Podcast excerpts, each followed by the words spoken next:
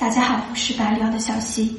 任何一种茶都具备色、香、味、形上的各种优点，比如说香、甜、干净等等，那甚至是所有好茶通有的。但如果是要针对某一款茶谈品鉴，那就需要把谈论的重点呢放在这款茶的特异性上。那今天呢，我们就来讨论一下普洱茶的活性。活对于普洱茶的意义非常大，可以说是普洱茶品鉴的核心。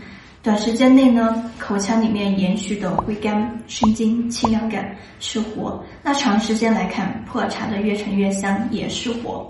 也正是因为活性延展出来了越陈越香的特点，才使得破茶成了独树一帜的茶。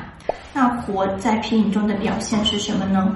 是一种茶韵，持续的回甘、生津、清凉感。那当一杯茶汤喝下去以后呢，还要过一会才能完整的感受到一杯茶的韵味，而造成活的这一类物质呢，叫做糖苷。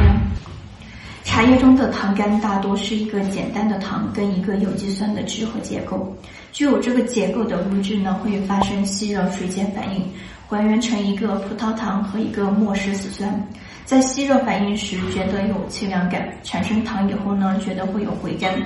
莫石子酸会刺激唾液的分泌，所以会有生津。那这就是糖苷水碱导致的回甘、生津和清凉感。在长时间段来看，活普洱茶会越陈越香，这是为什么呢？因为普洱茶在仓储过程中经历了缓慢的发酵，那糖苷持续缓慢的分解出少量的糖，滋养了一些简单的微生物。那微生物分解本来不溶于水的纤维链，产生了水溶性多糖和游离的氨基酸。那这个过程就是普洱茶的越陈越香，糖苷类的含量多少决定了普洱茶后期转化的潜力。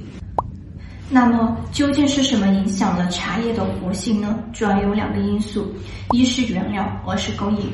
一般来说，好的原料茶叶的内含物质富足，糖苷类含量高，相对来说活性更好。其次是茶树的品种、生长环境。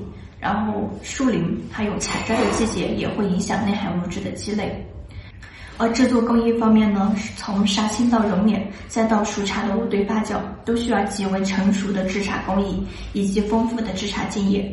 那过重呢，则会泯灭茶的活性；过轻呢，则活性不足。